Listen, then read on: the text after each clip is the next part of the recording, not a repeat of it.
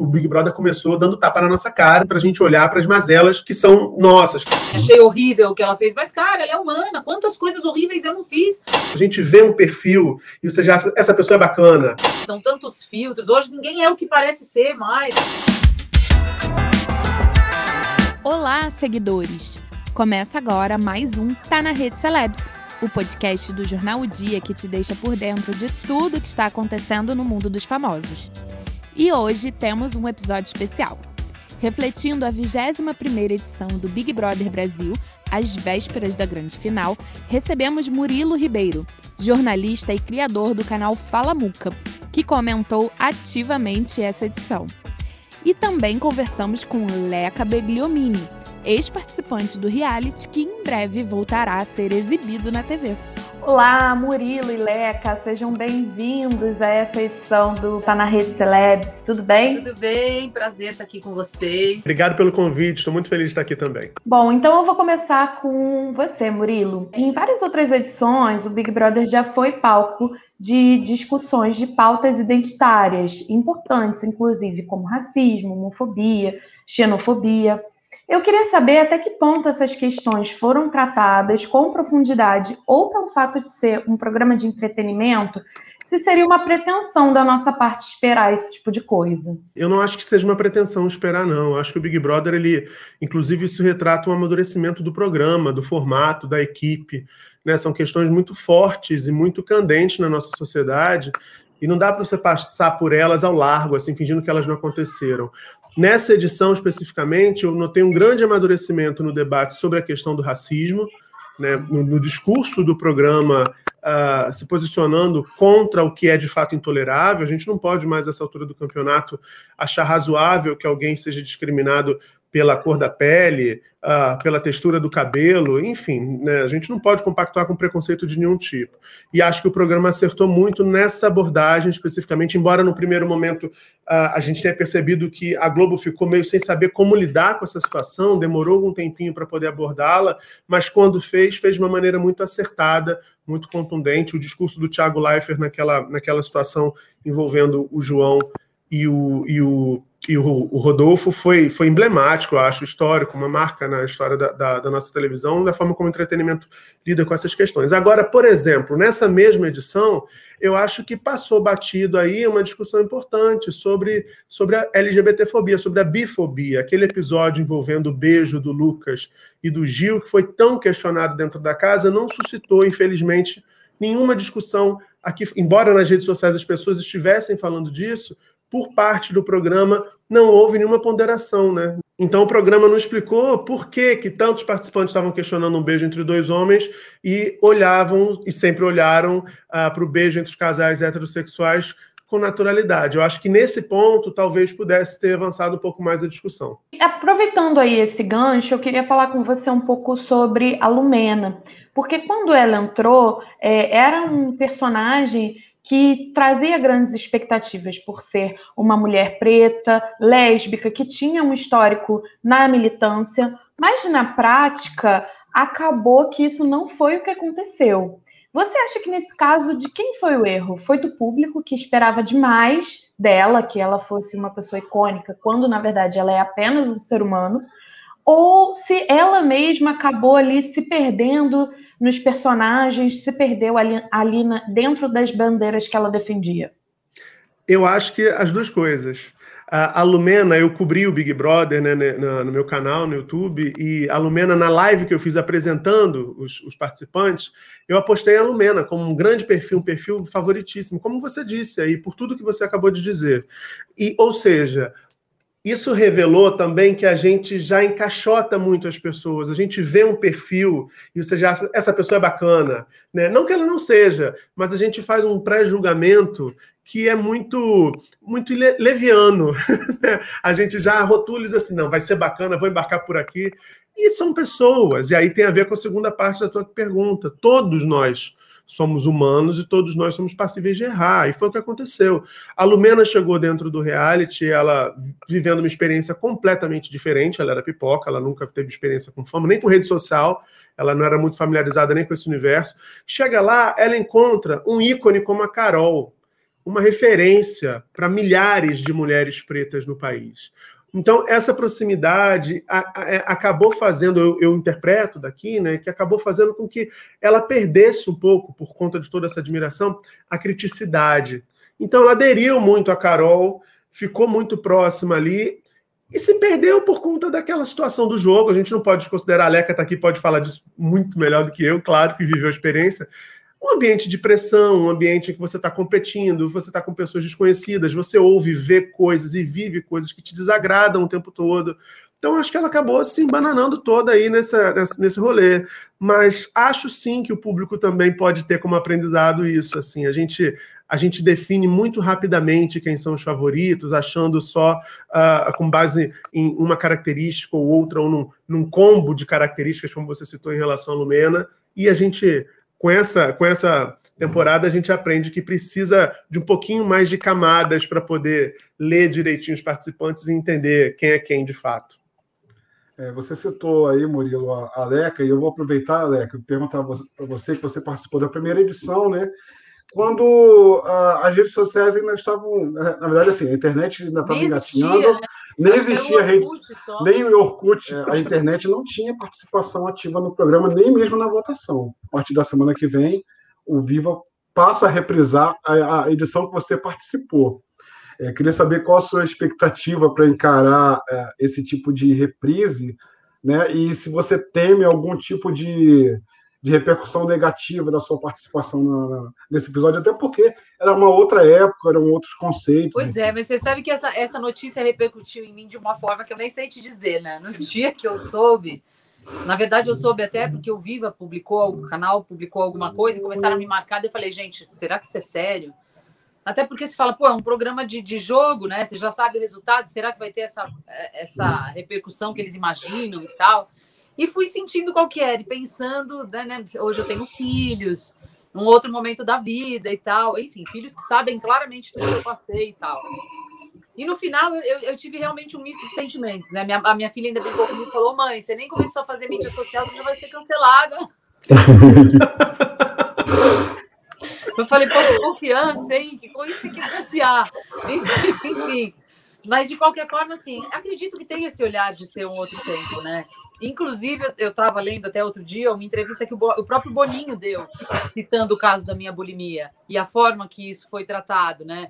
Seria completamente diferente hoje, por exemplo, né? É, eu naquela época nem, nem aquilo não era nem nominado ainda, né? Direito, assim. Eu já sabia porque eu tinha tido alguns episódios anteriores, mas para o grande público, a bulimia era, uma, era um grande mistério. Sei até pela, pelas é, respostas que eu dava quando eu saí e tal. Enfim, então acho que são outros tempos. Tenho zero medo do cancelamento, até porque eu não sou das mais ativas nas mídias sociais e tal. Então, é, e acredito que tem essa tolerância, né? Quando a gente vê o Viva, por exemplo, é, que é um canal de, de, de reprises, você vê lá, sei lá, aquele humor de escracho que eram os normais ou qualquer outra coisa, que tem, tem coisas que falam coisas inaceitáveis, gente, hoje. Imagina, né? Acho que é todo mundo preso. Então, é, é, acho que tem essa tolerância, esse olhar do público mais de uma outra forma, de uma forma mais leve, né? Porque nessa, nessa edição veio com a mão muito pesada tudo, né? Esses pré-julgamentos foram determinantes aí para o caminho do jogo, né? Eu acho que teve gente que saiu que nem deu tempo de se mostrar como pessoa. Talvez a gente tenha reconhecido as bandeiras, as militâncias, mas não o que era pessoa. E o Big Brother, de fato, ele se alimenta dessa curiosidade, desse voyeurismo a respeito da personalidade e da vida íntima da pessoa, né? Acho muito legal essa oportunidade de se falar sobre assuntos, como eu falei sobre a bulimia. É, eu não tinha essa consciência, né? Até por isso eu estou escrevendo um livro agora, porque eu percebi que esse discurso, quando eu saí, eu era só uma menina vivendo uma aflição ali, com um transtorno, com uma questão que eu não sabia lidar, com uma exposição que era algo inusitado na minha vida, enfim. E quando eu saí, o discurso era muito pronto. E não por mal de ninguém, né? Porque quando há um vácuo, alguém fala. E eu não tinha uma coisa para falar, era só uma, uma aflição que eu mal sabia descrever. E aí, quando você sai e vê aquele discurso ali vendido, eu, anos depois, porque tem que ter alguma coisa boa e ficar mais velha, né, gente? Você vai percebendo, você fala, cara, o meu incômodo não vem de eu ter me revelado. Inclusive o fato de eu ter me revelado, que não existia essa consciência da revelação, mas foi muito bom porque a única coisa que quebra estigmas tão enraigados na gente quanto os da aparência e física para a mulher, do peso, da, da, da forma e tal, é informação, né? Então, se pode trazer informação, que é o que a gente falou, é, o Murilo citou agora o dia do João e o discurso do Leifert. O discurso do Leifert é aquele discurso que todo ser humano consciente gostaria de ter feito, né? Enfim, eu, eu tremi no sofá, falei, é isso que tinham que falar e tal, porque realmente, e se tem esse. O, o Big Brother foi muito cobrado esses anos inteiros, né? Esses anos todos, esses 20 anos sobre qual o que, que ele dizia, o que, que ele deixava de sobre essa coisa do ser pop, ser bagaça, ser, enfim. E o Big Brother esse ano cumpriu muito seu papel, que é disso, de informação e tal. Tem o entretenimento, tem a bagaça, tem o que quiser, mas enfim, mas tem esse papel também. E desde o primeiro ele vem cumprindo esse papel. E aí eu concordo com o Murilo que essa maturidade em contar essa história vai fazendo do programa é, é, uma coisa que um produto que cada vez mais é aceito, porque aí até aquelas pessoas que jogavam pedra reconhecem o valor da educação. E no caso do João foi uma, uma aula, né, gente? Então, enfim, é, a forma que isso é contado foi se afinando de, a, através dos anos aí. E eu também achei, senti aí pessoalmente que eu precisava descobri algumas coisas em relação ao discurso que eu fiz, né? Porque eu falei, cara, eu falei sobre isso e aí? E esses anos todos me investigando, vivendo com a, o transtorno alimentar, que é um traço meu, e, e descobrindo ferramentas para lidar com isso, e descobrindo qual era o meu discurso em relação a isso. Né? E aí eu senti essa necessidade realmente de dar a cara e aparecer falando, porque é uma, é, minha filha se tornou adolescente. E eu vejo que é um mal que, de várias formas, vai minando a autoconfiança, a autoestima da mulher e colocando ela num lugar que quem gosta de comunicar, e aí, no, no caso, eu, eu sou uma pessoa que sempre foi da comunicação, sente a necessidade de falar, né? E eu, de fato, com a história da pandemia, eu fiz um mergulho muito profundo em, em, todas essas histórias, no desejo da magreza e tal. E aí você vai descobrindo coisas que você fala, cara, eu preciso dividir, preciso contar para todo mundo e tal. Uma pena que naquela época não existia essa clareza disso tudo, né? Tanto do que era o distúrbio, quanto de, até desse mecanismo da, da, da, do programa mesmo, de, de ir se conhecendo melhor e se experimentando.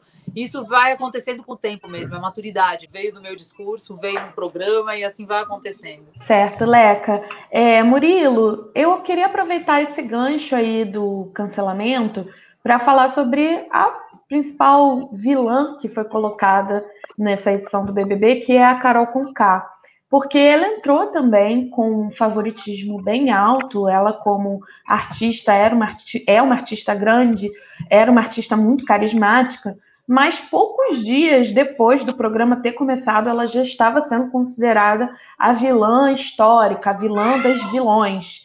E nesse ah. sentido, ela é, está fazendo um esforço muito grande para reverter a imagem, né? Toda a peregrinação que ela está fazendo nos programas de TV, a Globo está lançando um documentário com ela agora. Eu queria saber de você se você acha que é possível reverter essa, essa imagem de grande vilã nacional e se sim, esse caminho que ela está seguindo é o ideal? Olha, é, Marina, eu acho que esse episódio da Carol, ele também é muito revelador, né? De muitas questões da sociedade brasileira. Eu acho que se a Carol fizesse a mesma coisa, as mesmas coisas que fez, que foram horrorosas, foram erros muito grosseiros, né?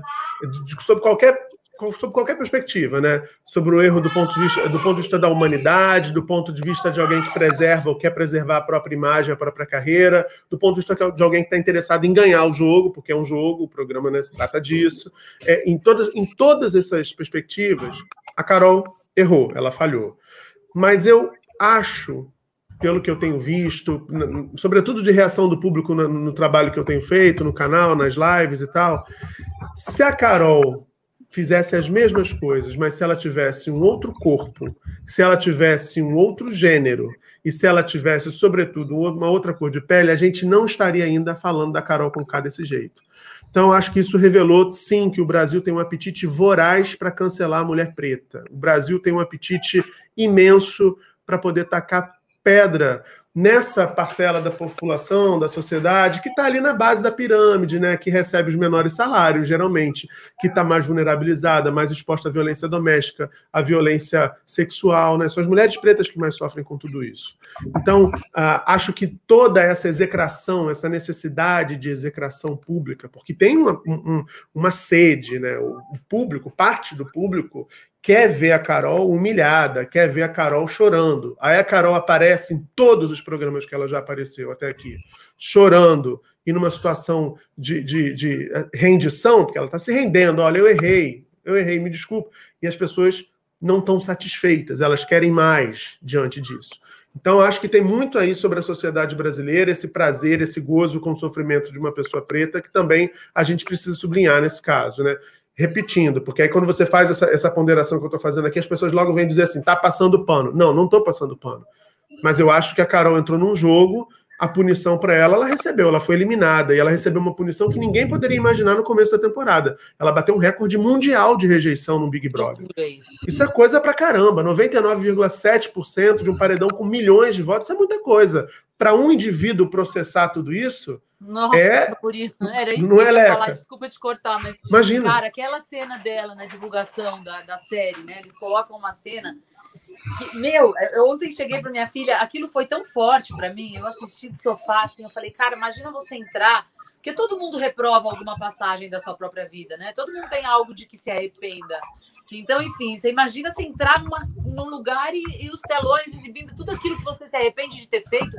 E, eu, queria... eu, vi a série toda, eu vi a série já, Oleca, e tem um momento que ela aparece no telão assim: você bateu o recorde mundial de rejeição no Big Meu Brother. Deus. Então, assim, é, é a série diz muito, é, do ponto de vista audiovisual, fiz ontem um programa sobre isso. Do ponto de vista audiovisual, é perfeito, recomendo que todo mundo assista, uhum. mas ela é uma porrada na nossa cara. Eu acho que quem é sensível a essas questões que a gente está levantando aqui, não tem como sair bem. Eu vi no dia da estreia, na madrugada, ela estreou à meia-noite de ontem, eu maratonei os quatro episódios, depois eu não consegui dormir porque você fica uhum. pensando sobre essa sociedade, você fica pensando sobre essa necessidade que as pessoas têm de mexer nessa ferida da Carol e por que que a gente precisa ver isso em praça pública. E um outro exemplo, se a gente deixar a Carol de lado um pouquinho, se você pensar em qualquer pessoa que saia da casa, o Arthur que saiu agora, também fez um monte de bobagem na casa.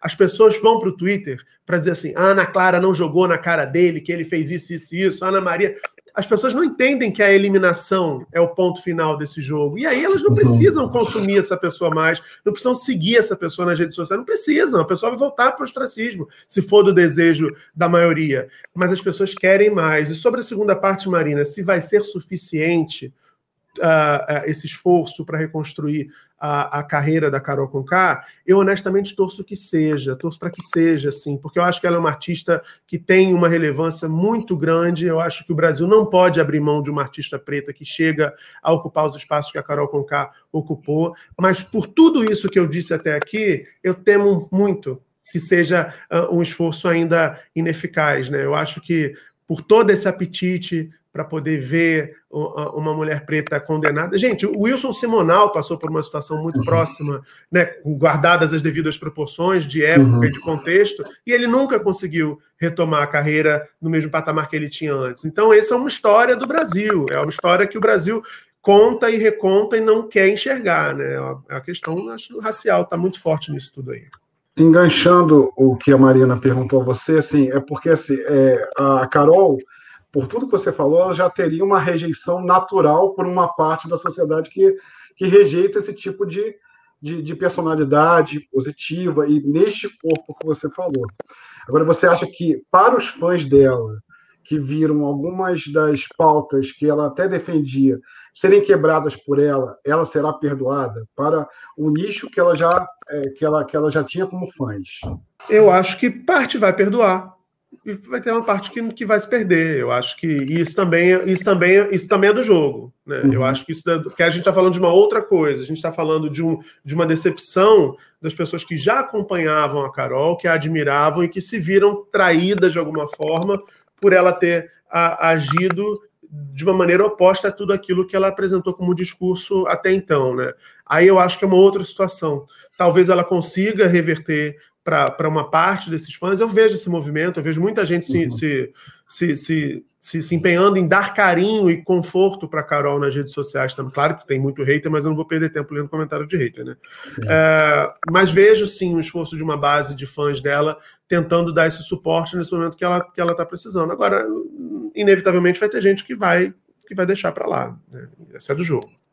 Eu queria aproveitar e já emendar aí uma, uma outra questão, é que assim, hoje em dia o cancelamento ele é muito falado, muito discutido, mas ele, na verdade, ele é associado ao linchamento virtual. Originalmente, para quem é da época da internet que era tudo mato, o cancelamento era apenas você deixar de seguir a pessoa, parar de consumir aquilo que ela produz, e é isso aí, é a pessoa que lide com a falta de audiência dela. Hoje em dia, o cancelamento ele é igual linchamento. As pessoas perseguem, as pessoas ultrapassam os limites, é, isso se estende, às vezes, a crimes como racismo, como a perseguição de crianças, enfim, é, realmente é um. Aí é, estourou a manada, né?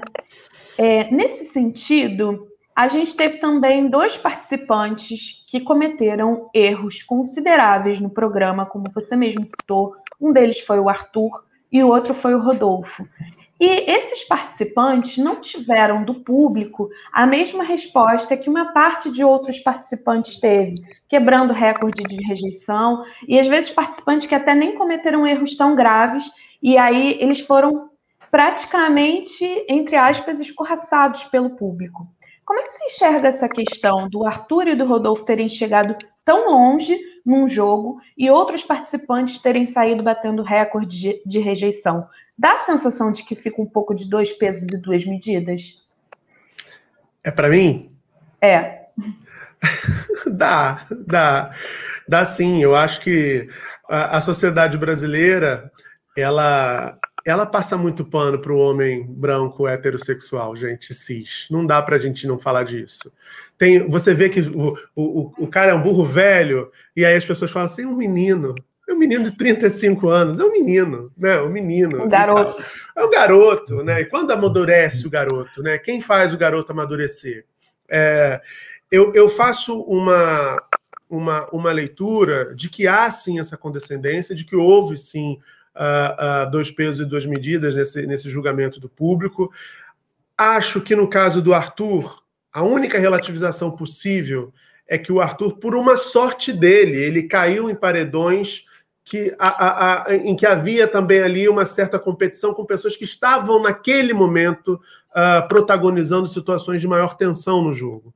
Uh, uh, e por isso o Arthur acabou ficando. Se ele caísse lá atrás, no auge daquela situação com a Carla, se ele caísse no paredão mais favorável à eliminação dele, eu não tenho dúvida de que ele teria também sido eliminado. Ele figurou aí no topo da enquete dos mais odiados por bom, boa parte do programa ali, depois logo do, do, do, do evento, Carol Conká, o, o Arthur. Uh, e com a eliminação do Projota, o Arthur figurou no topo desse, desse ranking aí. Uh, só que o Arthur, por sorte também, ou por esperteza, ou por, ou por se abrir de fato, ele conseguiu fazer conexões e conseguiu estabelecer vínculos com outras pessoas depois de um determinado momento, e tudo isso fez ele baixar um pouco a temperatura, e a gente começou a olhar quem, quem, quem tem familiaridade com essa discussão, e perceber que a questão do Arthur ali central é a masculinidade que é frágil, que é tóxica, que está ligada ao machismo. É o cara que é criado para pegar todo mundo e tem que ser o primeiro a tirar a camisa na balada. E aí, como ele vai lidar com a gatinha do rolê, não querendo ficar com ele, querendo ficar com outro, que ele olha e fala assim: pô, mas esse cara, branquelo, fumante, magricela, desse jeito, como ela não quis ficar comigo? A, a, rivalidade com o Fiuk nasceu daí, nasceu da, do, do, toco que ele levou da Thaís, entendeu? Então, assim, é, tudo frágil demais, tudo por conta de uma concepção, de uma percepção da, da, da, masculinidade que é muito frágil e que também é muito presente na, na, nossa sociedade. Né? Comportamento com a Carla, da mesma forma, um cara que diz que gosta, mas que não tem dificuldade de demonstrar o sentimento porque não quer revelar uma fragilidade, que se cobre debaixo do lençol para chorar porque o amigo foi eliminado, porque ninguém pode ver que ele está chorando. Tudo, tudo, sabe assim, frágil demais, revela uma fraqueza, é um, é um gigante, é um atleta que, que, que, que, parece um gravetinho, de tão frágil que é, pode quebrar a qualquer momento. Então, acho que aí numa sociedade extremamente machista, é óbvio que isso vai ser valorizado, né? É óbvio que vai ter uma, uma disposição imensa das pessoas apedrejarem a mulher que volta do paredão falso se ajoelhando pedindo, pedindo esse cara uh, ah, para ser um aliado no jogo e no amor, né? Uma cena que é que a Carla deve ter, coitada, deve ter vergonha desse mico que ela pagou imensa, né? Porque é isso. Aí todo mundo falou assim, cara, ela voltou para esse cara fazendo isso, vamos eliminar essa mulher. momento ela perdeu, né? Ela perdeu, perdeu. toda a força ali do, do que ela tinha conseguido no jogo, né? Que ela voltou com tudo e todo mundo esperava que com esse tudo ela fosse fazer alguma coisa, de repente ela ajoelha no pé do cara, que fez tudo errado, você fala, não, não pode ser, cara. Mas o público teve muita má vontade, né, Leca? Porque também as pessoas não entenderam que a Carla lá no quarto secreto, ela não, de fato, o Arthur não falou mal dela enquanto ela estava assistindo as cenas lá do quarto secreto. Então, como é que ela ia julgar esse cara, né? Ela, pelo pouco que ele viu, que ela viu foi razoável. E, e, coisas piores, inclusive, do que ela pôde assistir, ele tinha feito diretamente com ela, né? Ela desmaiou, ele não socorreu. É, é entende? Então, assim, é, o público teve esse, essa, essa, essa vontade de punir a mulher, de julgar a mulher mais uma vez. É, no caso do Rodolfo, o Marina, eu acho que assim, um cantor. Né, um cantor de um segmento extremamente popular, com uma música que é a mais tocada no Brasil, é, aquela semana em que o Rodolfo e o João tiveram aquele embate dentro da casa, para todo mundo que está disposto a discutir essas questões na internet, foi uma semana extremamente difícil, eu fiquei exausto. Eu tive que uhum. colocar pela primeira vez moderador em live do canal para poder bloquear comentário racista, porque era muita gente não aceitando que esse ídolo fosse questionado. E isso é uma coisa que é pouco inteligente do ponto de vista do público também, porque você desumaniza os ídolos, né? Quando você, quando você, isso estou falando do Rodolfo, mas assim, com relação a Juliette que é a favorita, as pessoas estão se portando de forma parecida. Você uhum. não pode falar um ai da Juliette, uh, que as pessoas veem como uma horda para cima de você. E a Juliette, é humana, ela pode ter falhas, ela pode ser chata de vez em quando, como eu, como vocês, como todo mundo pode. Uhum. Mas as pessoas não aceitam o menor questionamento. Isso eu acho que é, que é, um sinal de alguma doença que a gente vai precisar estudar, assim, uma doença social, né? As pessoas estão embarcando muito. Eu tive um convidado que disse: se a Juliette sair do Big Brother e abrir uma igreja, vai ter gente doando dinheiro, casa, carro para a igreja da Juliette. E isso é, isso é esquisito, é esquisito né? É, é esquisito demais. Então você vê a trajetória dos vilões do Big Brother, né? E a tolerância do público em relação a eles na primeira edição, na segunda edição. Você entende que o que está rolando agora é um momento é, é, que politicamente as pessoas já estão, já existe uma, uma tensão diferente, assim, é uma. É, é, é eu lembro que quando eu fiz, o Didi foi muito tirado como o vilão. Que eu até não entendia muito, porque dentro da casa ele era um cara difícil, que tinha suas coisas e tal mas que era muito leal também, que era muito verdadeiro e tal, enfim. E um verdadeiro diferente de outras pessoas de outras edições que se escondiam atrás disso, sou o verdadeiro, para agredir mesmo. Ele não tinha real, porque teve muito, teve algumas edições que tiveram personagens assim. É, e o Didi não tinha isso, mas quando eu saí, eu vi que as pessoas questionavam e tal, quanto essa coisa dele ser o vilão. Mas mesmo ele sendo o vilão, ele era extremamente querido, ele não enfrentou nenhum tipo de situação é, acho que até teve situação de questionamento e tal. O que me faz pensar que realmente a coisa da internet dá uma força para o ódio, né? Porque é, é, você ser anônimo e poder avacalhar, escangalhar, ter o poder de cancelar a vida de alguém sem que ninguém nem saiba que foi você, colocou as pessoas num, num lugar assim de, de, de deuses mesmo, de um julgamento pesadíssimo. É forca, né? Acabou, é morte, é isso, é morte social. Entendeu? Acabou, ela quer, foda-se, que desculpa. Ela não vai viver, entendeu? Enfim, então é um negócio que você vai vendo que junto com essa com o crescimento do, das redes sociais e de, desse das pessoas conhecerem as ferramentas para o anonimato, para o ódio anônimo, né, para essa coragem toda, é, é, assustador, assim, né? Eu vejo que eu, graças a Deus, fiz parte num outro momento, porque lidar com isso e é muito frágil, porque pode ser qualquer coisa o gatilho. Qual seria o gatilho? Eu não acho que a Carol, eu também torci para ela ser eliminada do programa. Assim, uhum. achei horrível o que ela fez, mas, cara, ela é humana. Quantas coisas horríveis eu não fiz? Ainda mais eu, que agora vou ter a possibilidade de me ver há 20 anos atrás, né?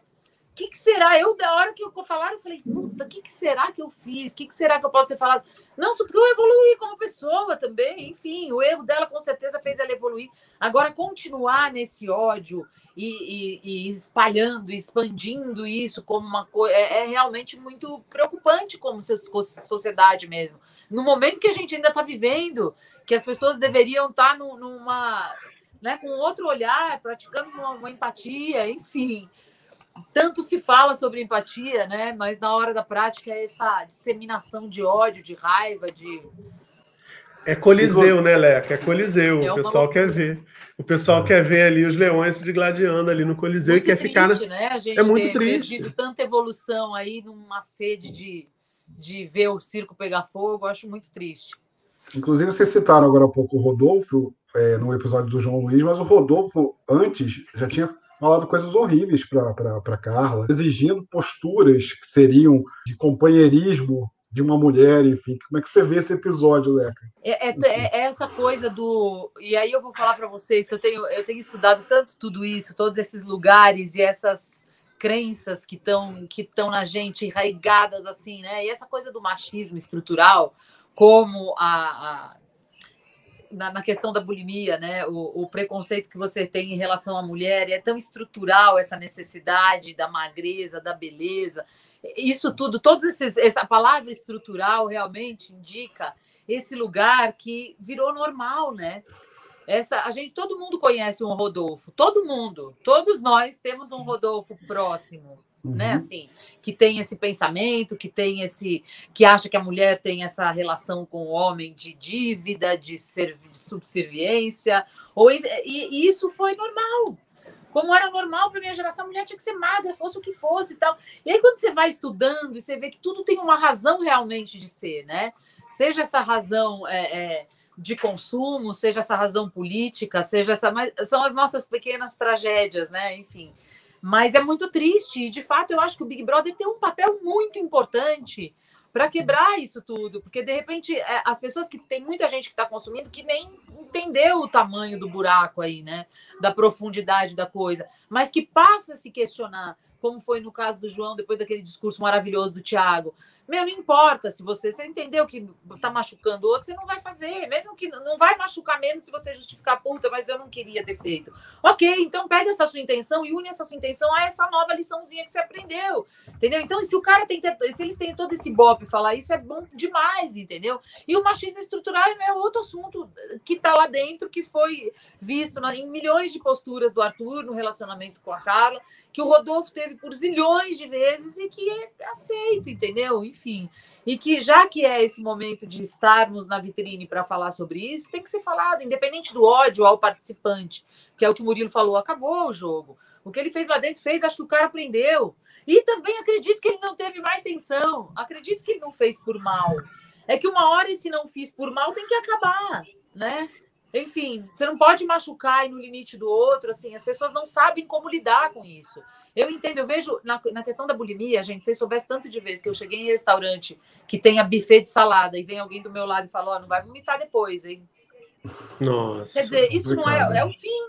Mas eu vou te falar que eu nunca me senti ofendida, porque eu sentia, quando uma pessoa está ali na cara a cara, diferente da internet, e vem te falar uma coisa dessa, você percebe a intenção. E eu vou dizer para vocês que aí pode até ser que eu seja um pouco Alice e esteja vivendo no mundo de Oz, mas eu não senti de verdade nenhum tipo de, de, de agressividade todas as vezes que isso aconteceu. Ao contrário, me parecia até uma pessoa querendo falar: oh, eu sei do teu problema e. Entendeu? Tenha cuidado mas de uma forma ignorante. que é... Então, assim, eu acredito na. na... E aí é, é, vale a mesma coisa, é a boa intenção. Entendeu? Então, mas você acredita que, a que a postura só tenha sido diferente porque não estava nas redes e estava presencialmente? As pessoas meio que se acovardam daquilo que geralmente, às vezes, nas redes, elas têm coragem de expressar, enfim. É que eu acho que aí para a rede vem é. com agressão, né? Vem com um lado é. mais de. Porque aí você não precisa, você não está ali, não está com a cara para bater, né? Eu acho que sim também. E as pessoas, aliás, é uma geração, essas novas gerações, eles estão cada vez menos dando a cara para bater, porque estão criando tantas farsas nas redes, né? São tantos filtros. Hoje ninguém é o que parece ser mais, assim. É... E aí você vê, e é verdade, essa relação do perde-perde que se faz. Quer dizer, eu ponho um filtro para ficar linda, me engano que eu sou linda, te engano que olha para mim, acha que eu sou linda, você acha uma bosta. E uma relação toda errada, né? Que você vai construindo. Enfim, e, e em termos de emoções também. É a raiva, minha raiva é mais poderosa, porque minha raiva destrói na internet, ninguém vai saber que sou eu, enfim. Então, é, é muito delicado esse lugar todo, né? É, eu concordo que as pessoas ficam muito mais corajosas para ter nas redes comportamentos que elas não teriam na vida real, né, no, no mundo analógico. É, eu, isso é muito. Isso é até um debate muito amplo, porque nas redes sociais, os algoritmos, ele, o, o ódio engaja muito. Uhum. O ódio engaja demais. Você bota uma thumb, uma miniatura de um vídeo dizendo assim, detonou fulano. Todo mundo quer clicar para saber por que, que detonou, por que, que a fulana foi detonada. Isso é uma loucura. E aí as pessoas entram nessa. Então, eu acho que tem uma responsabilidade, é, é, uma maturidade também, como a gente falou da maturidade do Big Brother, eu acho que as redes, né, as empresas, precisam amadurecer, porque esse ódio todo definitivamente não está fazendo bem para a humanidade, nem para a sociedade brasileira, para a humanidade, não está é fazendo bem. As pessoas estão viciadas em odiar, né? Dá, dá essa, essa adrenalina. Você olha para tua vida, tá uma merda. Né? Mas você quer apontar para outra ali que está fazendo uma coisa errada, que, entendeu? Vamos detonar aquela pessoa ali que eu vou esquecer do meu problema. E também tem uma responsabilidade que eu vejo de comunicadores viu, gente? Eu acho que tem muito nesse momento no, no, Big Brother, uma explosão de canais do YouTube falando, falando de reality, falando de entretenimento, acho maravilhoso, quanto mais oferta, melhor. Mas eu vejo muitos canais investindo exatamente nessa, nessa área nessa coisa do ódio, do hate, aquela comunicação totalmente violenta, gritada e muita indignação sempre assim, e isso vai inspirando o que há de pior do público também. Eu vejo Ô, Murilo, isso no meu também, desculpe te cortar, mas é que eu acho que isso daí é tão importante porque a gente vê e é uma coisa que eu vivi, né? Essa criação de ídolos imediatos, um cara para ser ídolo, ele precisa entender qual é a responsabilidade que ele tem naquilo que ele fala. Entende? Assim, quando você. Né, é uma coisa que eu vivi, assim. Eu, eu olho para trás e eu falo, cara, eu, eu tive voz naquele momento, mas eu de fato não tinha o que falar. Eu não era ainda, não tinha cabeça. Que, né? Enfim, existe um caminho evolutivo que aí não tem a ver com a idade, tem a ver com o momento, com a vida. Enfim, eu naquele momento eu não tinha, graças a Deus, que não me deram mais microfone, que eu teria falado um monte de merda. Porque não era o que eu, eu não estava pronta para isso.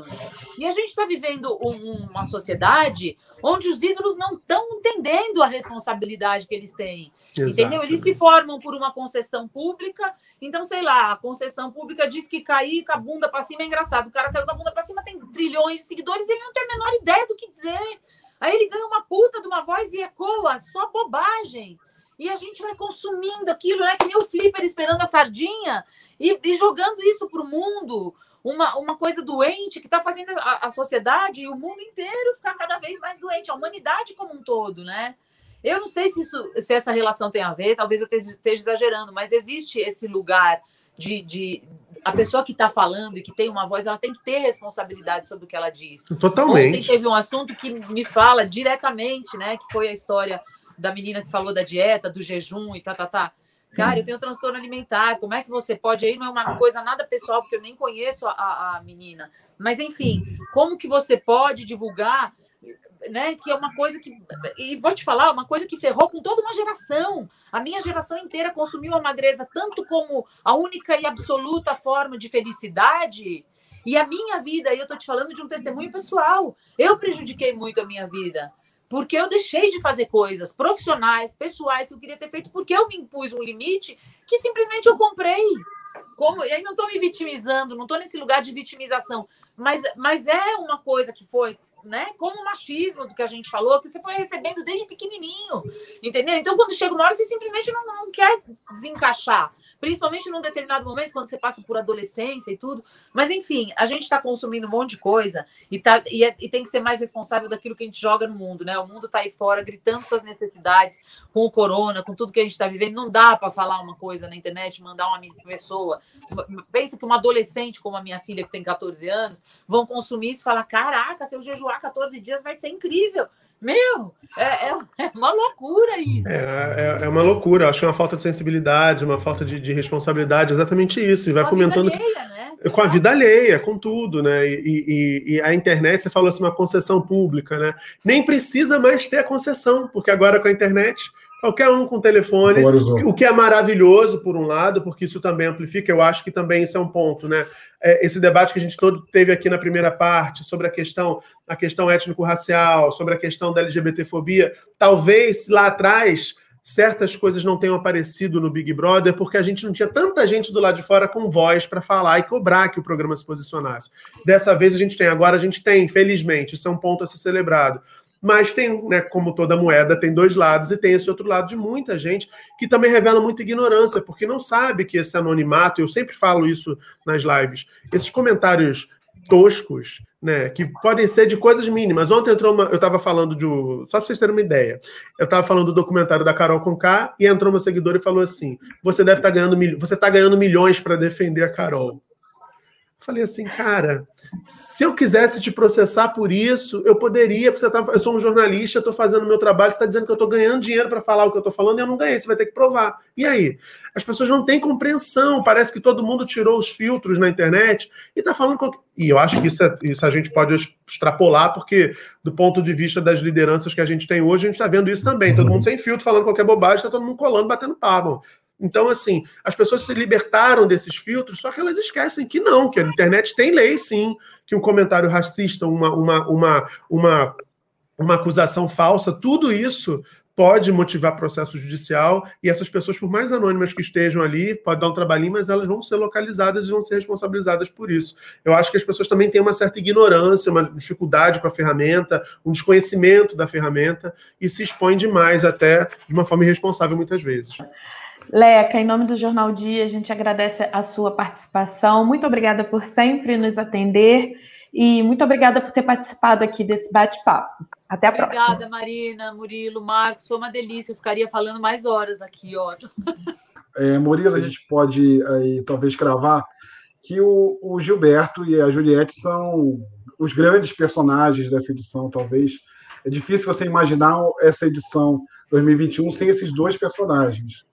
Agora, até que ponto a gente vai é, tê-los nas nossas vidas, se quisermos, sem se contaminar com a, as torcidas? Porque uma coisa são os personagens que nós aprendemos a gostar nesses últimos meses.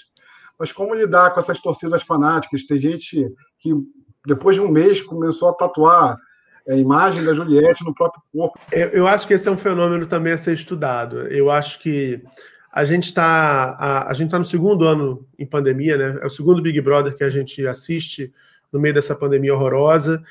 Uh, uma carência enorme de entretenimento na TV aberta. Se a gente pensar que o país, a, a pobreza está crescendo, está avançando sobre o Brasil, eu imagino que muita gente que tinha outras, outras formas de se entreter talvez tenha deixado de ter. Então, o Big Brother acabou virando, sim, na única janela para o entretenimento inédito uh, na televisão brasileira em horário nobre, TV aberta, linear e tal. Então, eu acho que isso também potencializa um pouco essa sensação é, tão tão visceral que as pessoas têm de demonstrar essa paixão. Eu respeito muito os fãs, viu?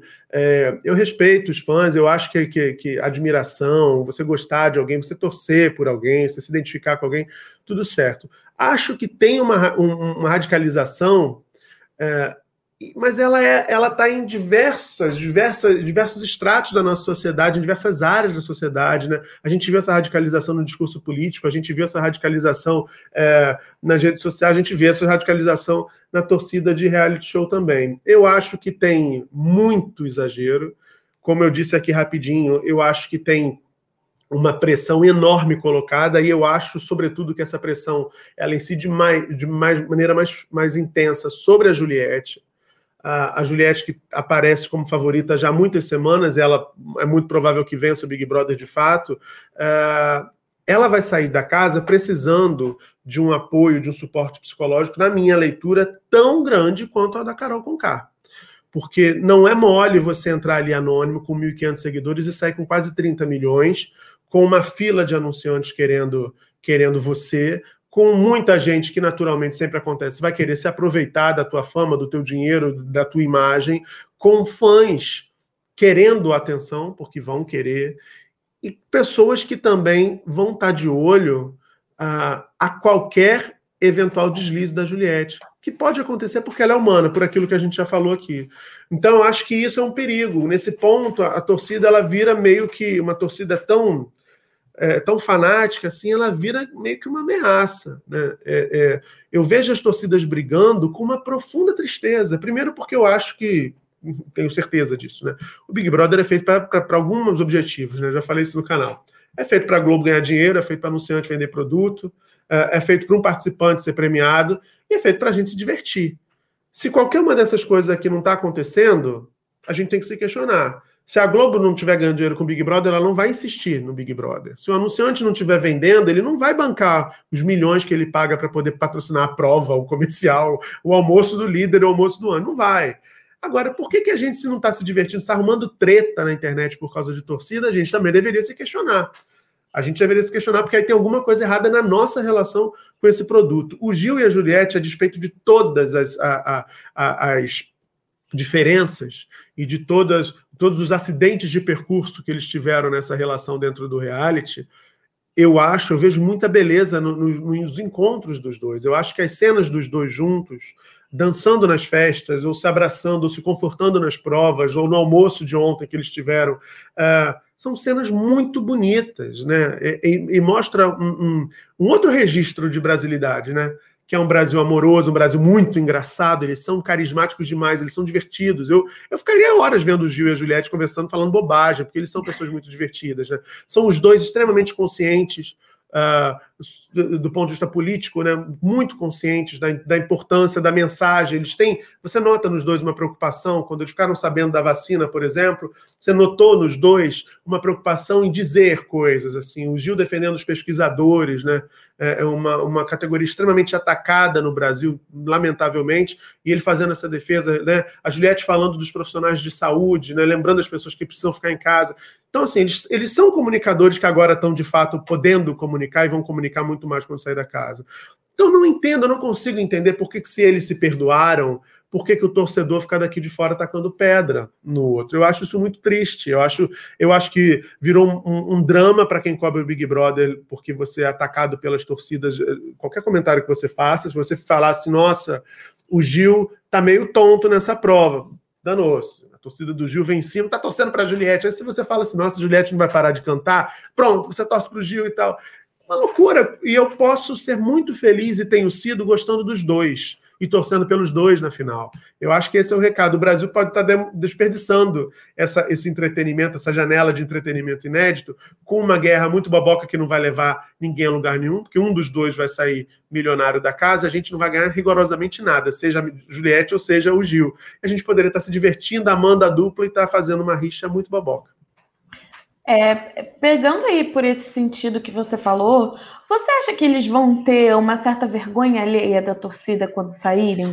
Porque porque as torcidas em vários momentos passaram do ponto e elas estão falando em nome de uma pessoa que está confinada e não está tendo acesso a isso. A uhum. gente pega até questões que foram até bem absurdas, como por exemplo a, a filha da Poca, né? A perseguição que ela, que ela, uma criança crime, né? sofreu, Ali é crime. crime, Ali é crime. exato. É. E isso foi falado em nome de uma pessoa que não pode se defender, uma pessoa que nem pode dizer eu concordo ou não concordo. Você acha que quando eles saírem eles vão ficar, meu Deus, o que rolou? Tenho certeza disso, tenho certeza, pelo, tenho certeza, tenho certeza. O Gil, por ter uma compreensão da dinâmica do programa um pouco maior, né, porque ele é um grande fã, talvez ele leve isso, lide com isso assim, cachorrada. A torcida fez a cachorrada e não tem nada com isso, eu estava dentro da casa e tal. A Juliette, eu acho que ela vai se assustar muito, porque ela se posicionou na casa é, com relação a essas temáticas, e a gente entende o que a Juliette pensa. Imagina você saber que a torcida que uma torcida atacou uma criança fazendo ofensas né, racistas a uma criança. É muito é, pesado. É, muito pesado. Uma, pessoas que dizem te amar, em sua defesa, resolvem fazer isso. É muito pesado. É óbvio que ela vai sentir, vai sentir muito por isso, vai lamentar profundamente. Né? É, mas é aquilo, a gente também não pode responsabilizar a Juliette pela torcida. de novo, eu acho que isso diz muito sobre a sociedade, sobre o momento que a gente está vivendo, sobre uma carência enorme, sobre uh, um sofrimento, eu acho, emocional, que a gente também não pode desconsiderar, que eu também acho que está relacionado a muito do que a gente viu no começo desse Big Brother, aquele clima tão pesado, a gente está vendo uh, uh, essas pessoas também estavam confinadas, os artistas também estavam privados de poder trabalhar, uh, cheios de restrição, né? muitos vivendo dramas, inclusive, porque tiveram sim perdas financeiras, tiveram uh, que demitir suas equipes ou, ou, reduzir suas equipes. Então, assim, era uma situação também desconfortável para eles no começo do programa, e eu também atribuo pelo menos parte do que a gente viu daquele clima tão tenso e denso no começo da temporada a essa situação. E acho que isso também se comunica com esse, com esse humor das torcidas. Né? Nada, nada explica. Nada explica você atacar uma criança de 5 anos, seja por que pretexto for, né?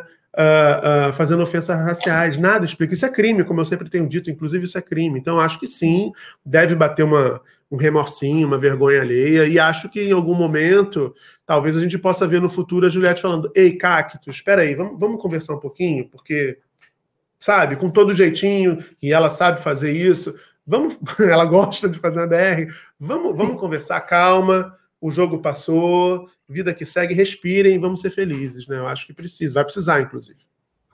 Murilo, a gente sabe que isso foi vendido como uma marca publicitária do programa logo no início, e essa 21 primeira edição seria o Big dos Bigs.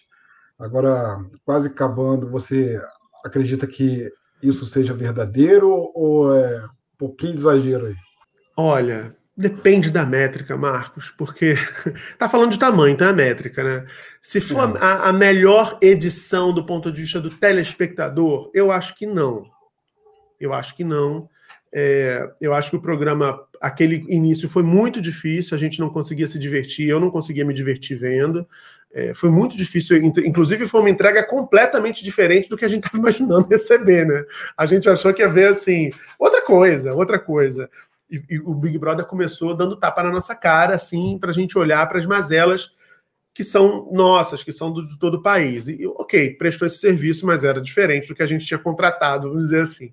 É, do ponto de vista de repercussão, é o Big dos Bigs. A gente nunca falou tanto de Big Brother, nunca teve tanta, tanta hora de conteúdo disponibilizado no YouTube falando de Big Brother, tanta live, tanto, tanto vídeo, tanto like, tanto, nunca. Tanta tag no Twitter, nunca teve. Né? Do ponto de vista do faturamento, me parece que também vai ser.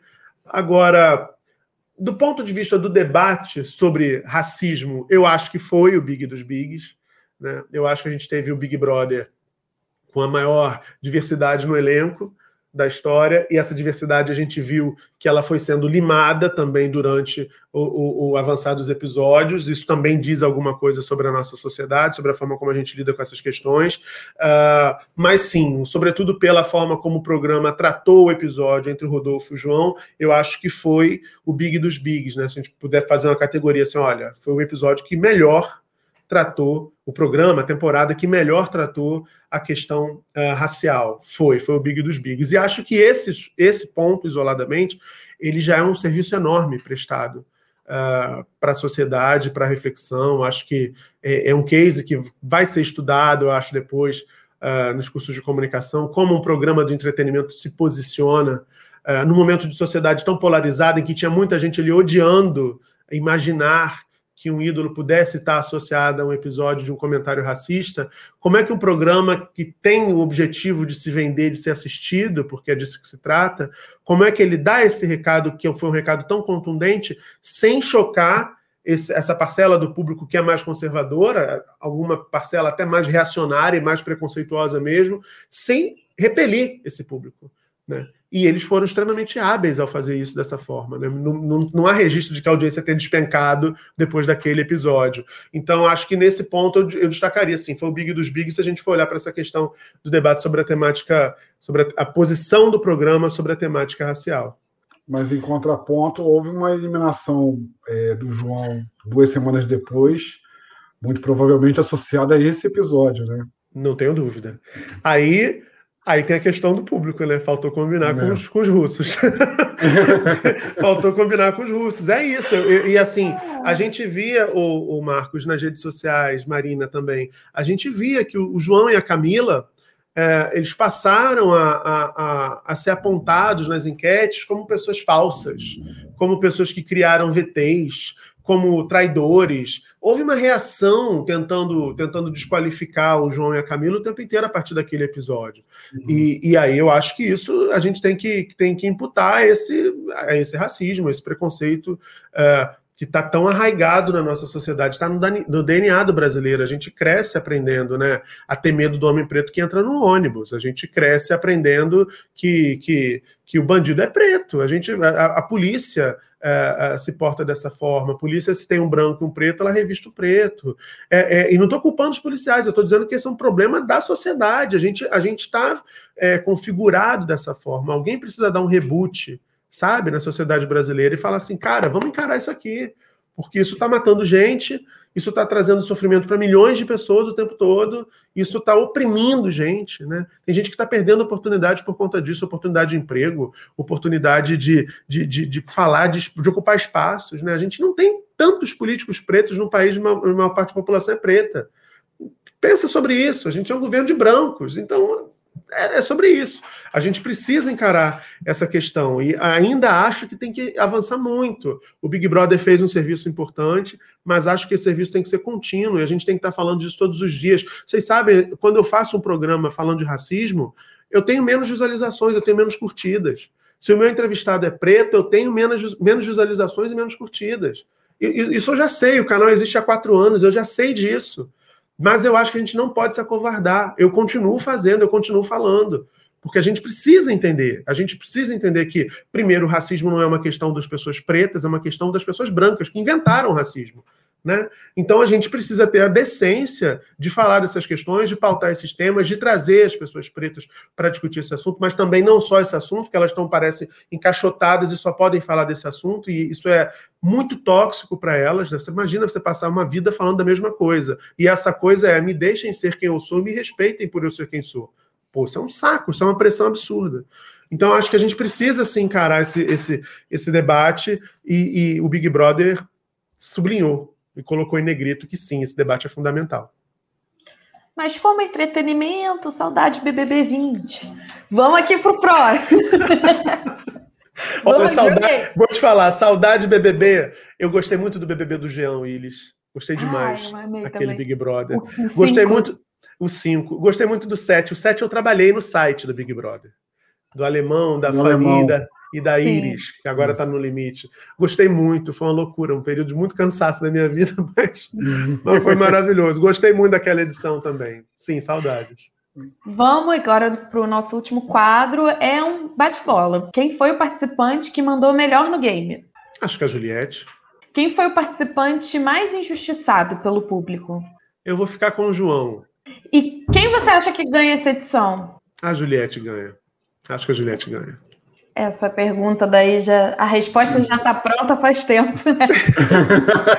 Acho que a Juliette ganha. Isso tem a ver com o que eu falei. A, a Juliette ela foi a mais, a mais habilidosa porque ela soube perceber o que tinha acontecido com ela no começo e ela soube comunicar isso para o público ela faz isso o tempo todo. Ela lembra o tempo inteiro que ela foi perseguida, que ela foi humilhada, que ela foi destratada. Eu não sei se ela fez isso por jogo. Se ela tiver feito, está tudo bem, porque aquilo ali é um jogo. Ou uhum. se ela fez isso porque é a personalidade dela mesmo. Mas ela, o fato é que todo mundo no Brasil inteiro entende que a Juliette foi perseguida, que ela foi destratada, que ela foi humilhada, que ela foi questionada.